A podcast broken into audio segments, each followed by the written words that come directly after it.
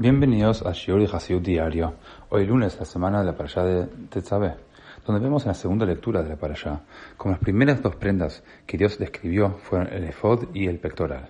El efod era como un delantal atado alrededor de la cintura, que tenía dos tiras que se elevaban en la espalda desde la cintura hasta y sobre los hombros. Había una piedra preciosa pegada a la punta superior de estas dos tiras. En esas dos piedras estaban grabados los nombres de las doce tribus. El pectoral era una pieza cuadrada de tela, en la que se fijaban doce diferentes piedras preciosas. Los nombres de las doce tribus estaban inscritos en esas doce gemas. El pectoral estaba atado al efod por la parte superior e inferior por medio de cordones de lana. Dice el versículo, Dios le dijo a Moshe, el pectoral no debe separarse del efod. Sefer Asihod 5748, el Rebbe nos enseña, que el efod colgaba desde la espalda del sumo sacerdote hasta sus talones, mientras que el pectoral se apoyaba adelante, frente a su corazón.